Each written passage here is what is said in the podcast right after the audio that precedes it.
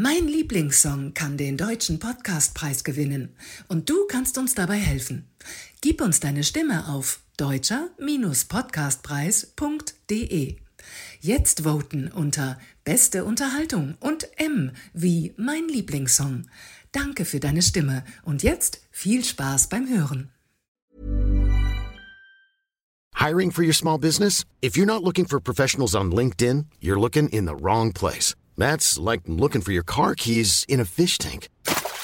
LinkedIn helps you hire professionals you can't find anywhere else, even those who aren't actively searching for a new job but might be open to the perfect role. In a given month, over 70% of LinkedIn users don't even visit other leading job sites. So start looking in the right place. With LinkedIn, you can hire professionals like a professional. Post your free job on linkedin.com slash people today. Mein Lieblingssong, der Falk und Rüll Podcast. In meinem Lieblingssong haben wir jeweils einen Gast, der uns von seinem Lieblingssong erzählt. Und was ihn Persönliches mit diesem Song verbindet. Unser Gast heute ist Dirk Neuss. Und der Lieblingssong von Dirk ist Don't Want to Wait Anymore von den Tubes aus dem Jahr 1981. Hallo Dirk, wieso gerade dieser Song? Oh, das ist eigentlich äh, ein Song aus meiner Jugend, also wirklich aus meiner Jugend, ich sag mal aus etwas späteren Jugend, so Teenie-Zeit, wo ich Anfang 20 war.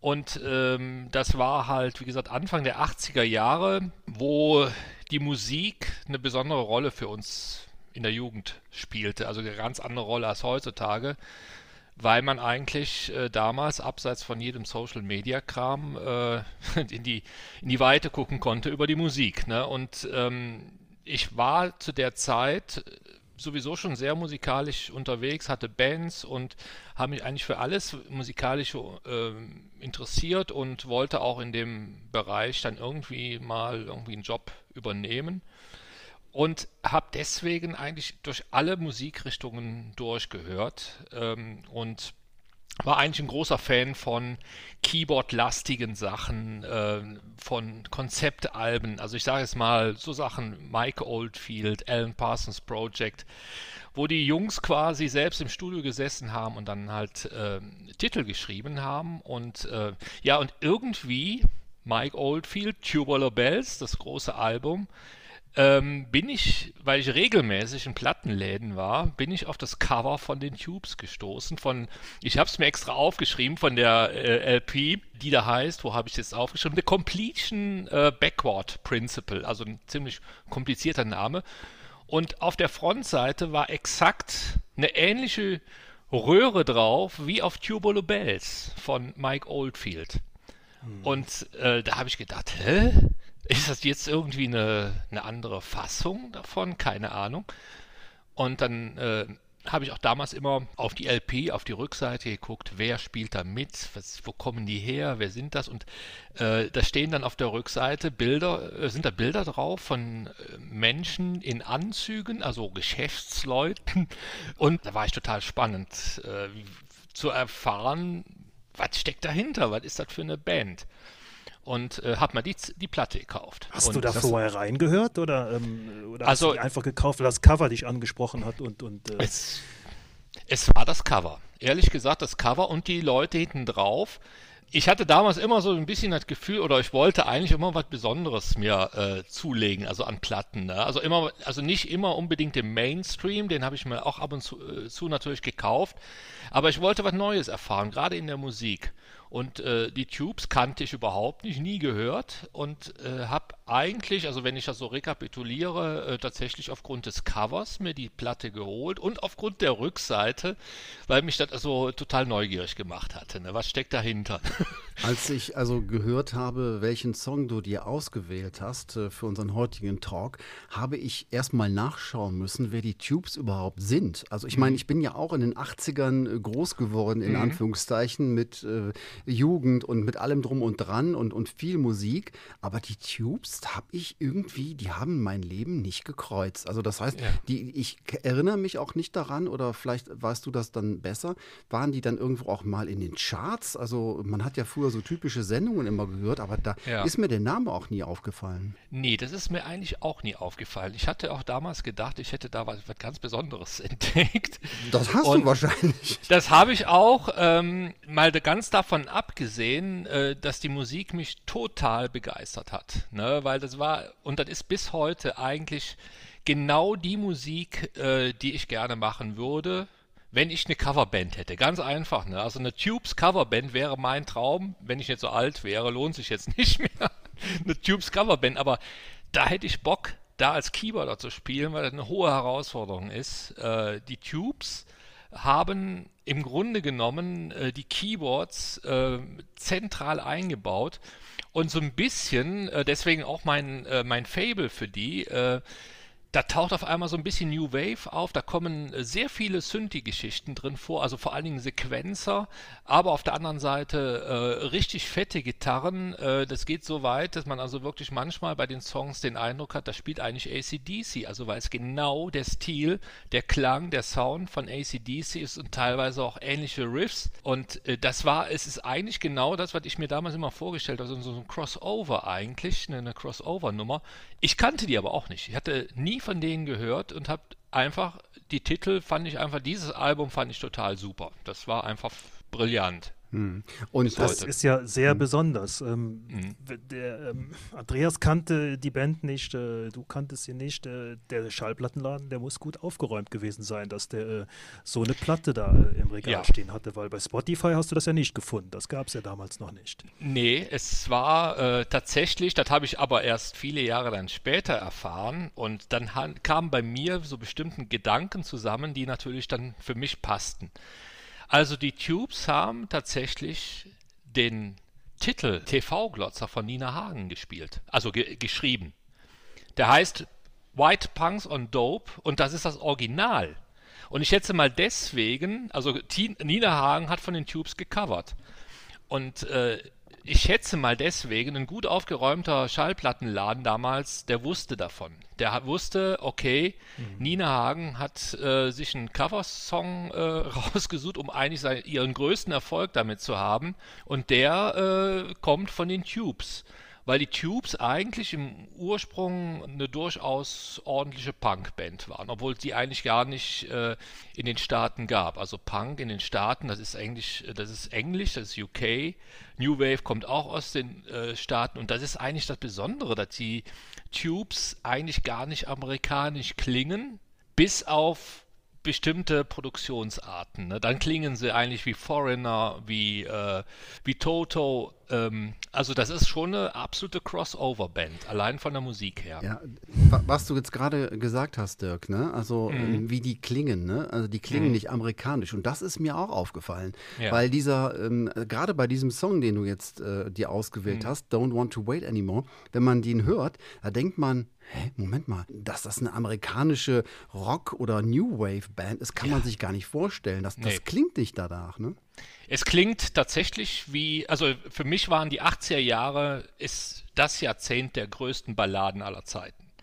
Äh, also äh, da gibt's, ich sag mal, einen Keyboarder David Foster zum Beispiel, der hat für ähm, verschiedene Künstler geschrieben, äh, Balladen geschrieben, äh, für Whitney Houston zum Beispiel, die bis heute die größten Balladen sind, die meistens ja von Frauen ges gesungen wurden, also äh, weibliche Interpretationen hatten. Es gab gar nicht so viele, äh, sag ich mal, männliche Balladen. Äh, immer wieder tauchen ja mal wieder auf, aber ich glaube, in den, in den 80er Jahren war irgendwie so, so eine Zeit, wo man viel Lust auf großartige Balladen hatten. Und diese Ballade äh, von, den, von den Tubes ist einfach musikalisch, also vom Songwriting her unglaublich. Da sind unglaubliche Sachen drin. Also eigentlich müsste man an die Uni gehen und dieses Stück auseinanderdröseln und zeigen, wie man eine Hymne macht, wie man einen Song macht, der alles beinhaltet. Also wirklich klassisch, alles auch themenmäßig, auch vom, vom Text her, alles beinhaltet, wo einem eine Gänsehaut nach der anderen wirft. Und mir passiert das jedes, Mal, wenn ich den Titel höre. Und dann eine großartige Stimme, von dem Frontmann, dem Fee Waybill. Das ist äh, Wahnsinn. Ne? Wie, äh, und dann haben die halt einen großartigen Chorgesang auch noch. Ne? Also das ist schon sehr Richtung Chicago. Ja, und auch äh, Foreigner, das sind, sind so Ansätze da drin zu hören. Ne? Und äh, die Band hat ja auch äh, große Bühnenshows gemacht, ja, fast schon Musiktheater, ne? dafür waren sie bekannt. Ja, also ich habe äh, gelesen, sie haben ein äh, Stück, das heißt Smoke, äh, da tanzten sie als riesige Zigaretten auf der Bühne herum. Ja? Also es gab die, die legendäre Ansage, ich habe leider, die spielen tatsächlich, also ich weiß nicht, ob sie inzwischen noch spielen, aber die sind ja schon älter. Aber ich habe auf jeden Fall noch, noch Videos gesehen von denen von, von vor vier, fünf Jahren. Ähm, allerdings in kleiner Besetzung. Und dann kann der Fee Rabel auch nicht mehr mit der Stimme so hoch. Also da müssen sie schon ein bisschen transponieren. auch ordentlich nach sie unten. sind aktuell in Amerika on Tour, habe ich gesehen. Ja, ne, also unglaublich. Sie sind schon wirklich, das sind schon Oldies, aber ja, jedenfalls äh, die, diese äh, Shows damals, die waren schon sehr anarchisch, weil ähm, da gab es immer vorher eine Ansage, dass jetzt alle unter 18-Jährigen oder damals vielleicht sogar unter 21-Jährigen den Saal verlassen äh, müssen, äh, weil es jetzt äh, für sie nicht ertragbar wäre, was da kommt. Da gab es also immer die, und da mussten die Eltern, also die Tubes hatten anscheinend auch junge, sehr viele junge Fans. Und die durften dann da bleiben, wenn die Eltern mit dabei waren. Und es kam dann die Ansage. Deswegen glaube ich auch, ähm, die sind, äh, die, die Jungs sind auch sehr intelligent von dem, was sie da gemacht haben. Also auch sehr sozialkritisch, amerikakritisch in vielen Arten, wie sie äh, sich auch auf der Bühne darstellen.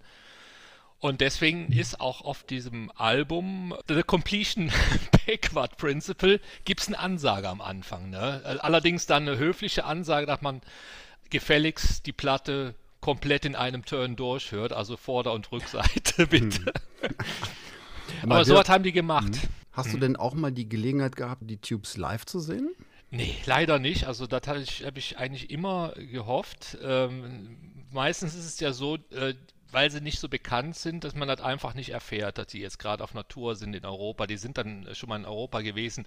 Das war aber auch nicht unbedingt dann vielleicht meine Zeit, wo ich jetzt äh, den Tubes hinterher äh, gereist wäre oder so. Äh, ich habe es davon, ich habe vielleicht mal davon gehört, aber ich bin jetzt auch nicht so der unbedingte große Konzertgänger. Ähm, ich habe zwar die meisten, die ich gerne gesehen habe, also Michael Jackson, äh, Queen im Original und äh, in der B-Version und andere, die habe ich schon alle gesehen, aber die Tubes, das habe ich leider äh, nie geschafft.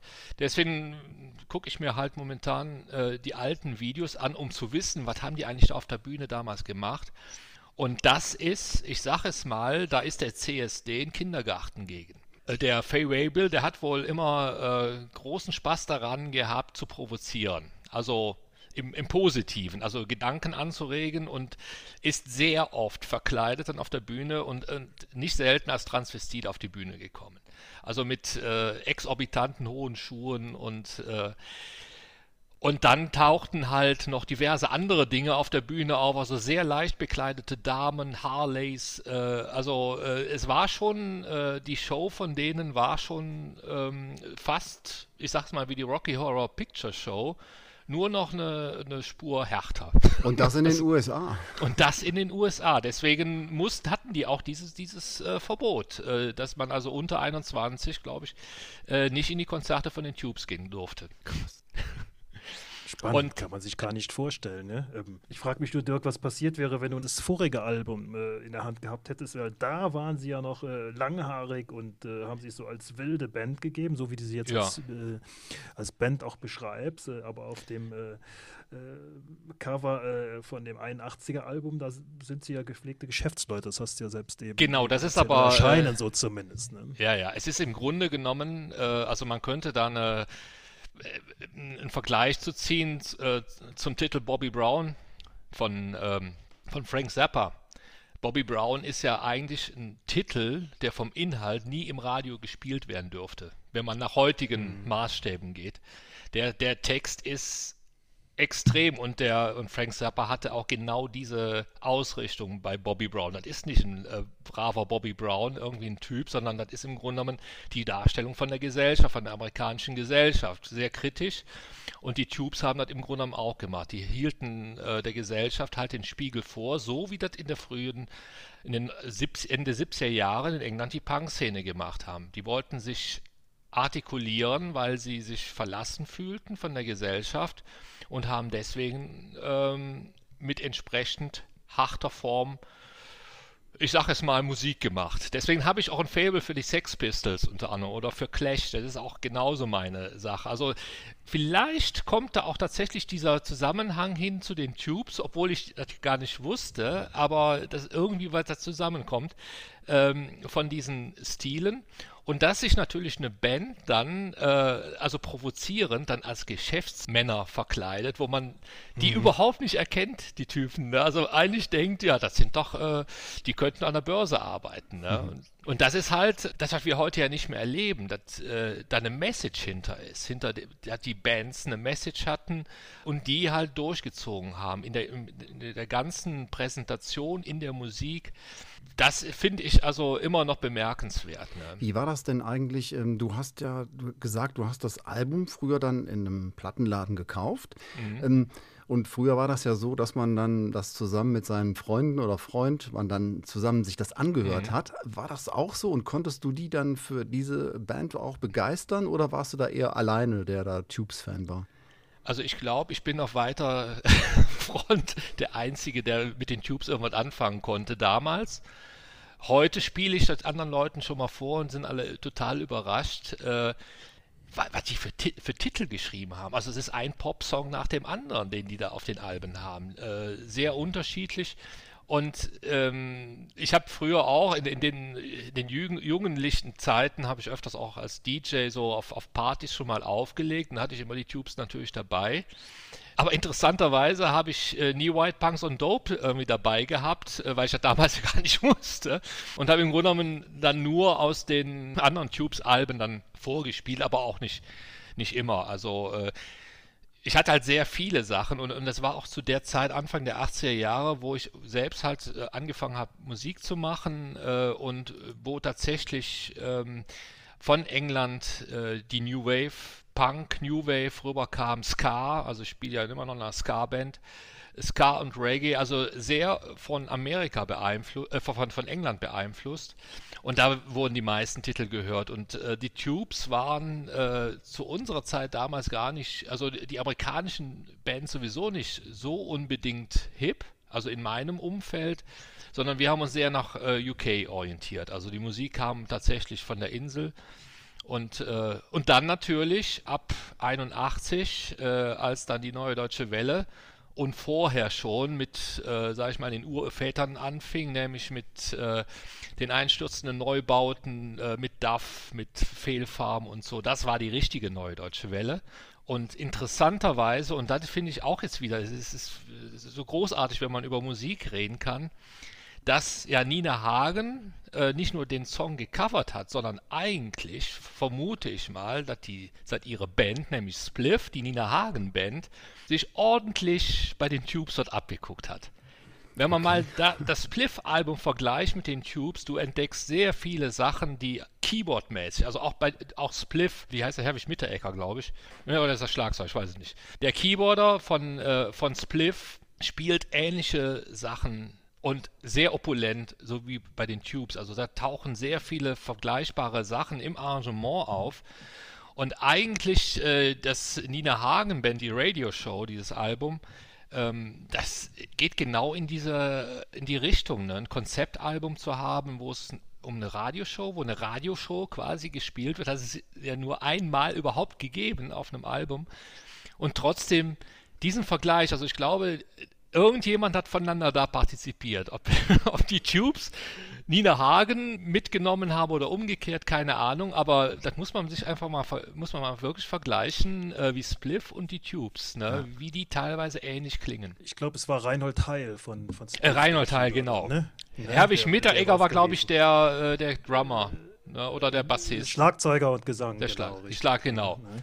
Genau, das aber war Reinhold Heil. Was ich ganz genau. schön fand, äh, Dirk, dass du gesagt hast, äh, habe ich manchmal die und die Platte mit dabei gehabt. Ja, mhm. äh, das muss man jetzt mal all unseren äh, Zuhörern auch erklären. Äh, heute haben wir ja alles dabei in der Hosentasche im Handy, aber damals gab es so, so Plattenkoffer, den man mitge mitgetragen ja. hat dann, ne? Ja, genau. Man, man, man ging zu einer Fete und hatte seine Platten dabei. Das war ja der, der große Moment, weil äh, man wusste ja gar nicht, wer bringt denn jetzt noch äh, Titel mit und wir hatten ja nur Schallplattenspieler, ne? Also das heißt, da waren ja auch noch Leute dabei, da war die Schallplatte ja auch noch ein Heiligtum, weil äh, die durfte ja nicht verkratzt werden und so, ne? Und dann auf einer Fete. Also hoffte man, dass halt die besagten Typen, weil leider gab es damals keine Mädels, die Großplatten mitgenommen hat, haben.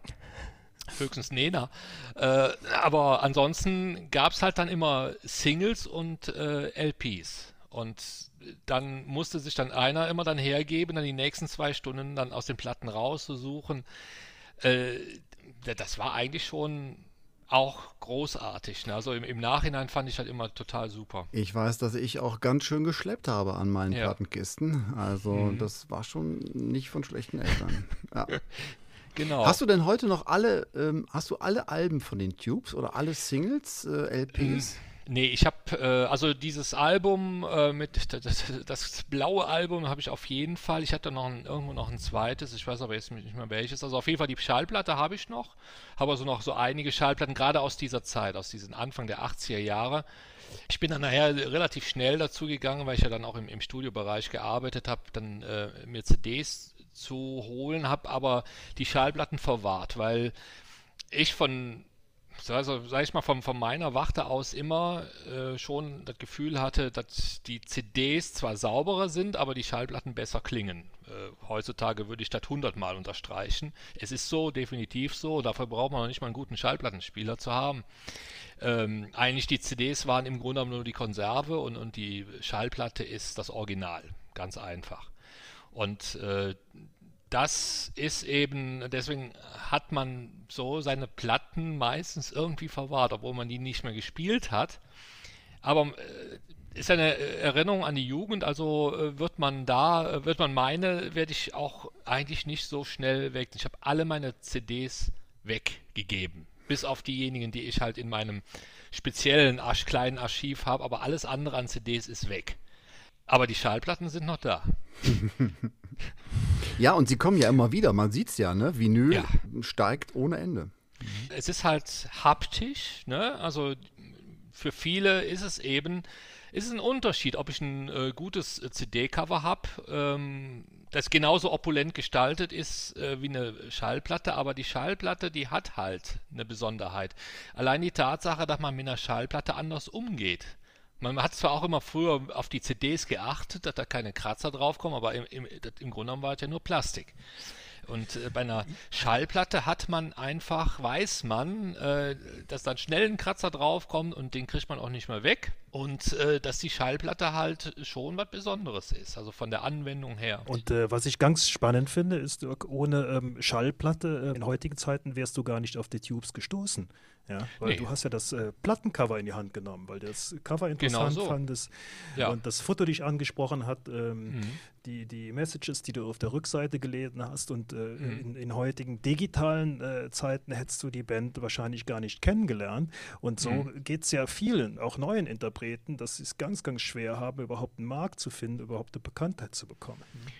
Ja, es ist dann, und dann kommt hinzu, dass die äh, aktuelle Musikszene äh, absolut kommerzialisiert ist. Das heißt, die Leute machen nicht Musik der Musik wegen, sondern um reich, berühmt, erfolgreich zu werden. Das würde ich jetzt einfach mal über alle Kategorien rüberstellen, äh, was die neuen, die jungen Künstler angeht. Ne?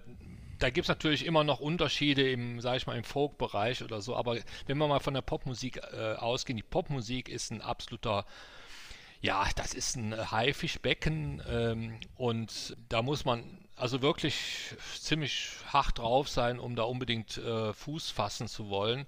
Aus meiner eigenen Erfahrung macht auch keinen Spaß mehr. Also Popmusik für mich heutzutage ist eigentlich eine No-Go-Area ähm, weil die ist so künstlich, so uninspiriert und unkreativ. Ähm, deswegen ziehen sich auch immer mehr ältere Herrschaften und Damen äh, die halt über viele Jahrzehnte erfolgreich waren, die ziehen sich da raus, weil sie keinen Bock mehr haben. Also Elton John, ich glaube, der hat schon lange keinen Bock mehr auf Popmusik, weil äh, alles das, was da so angeboten wird, ist absolut aufgewärmt und äh, effekthascherisch und ähm, man muss den Leuten einfach erklären, wie damals Musik gemacht worden ist, wie Musik aufgezeichnet wurde, wie, wie Titel entstanden, welche Aufwendungen auch Bands gehabt haben, um sich äh, über die Jahrzehnte hin, also die Tubes kommen von 1969, 70, was da für eine Anstrengung dahinter ist, überhaupt irgendwann mal von dem leben zu können, Musik zu machen.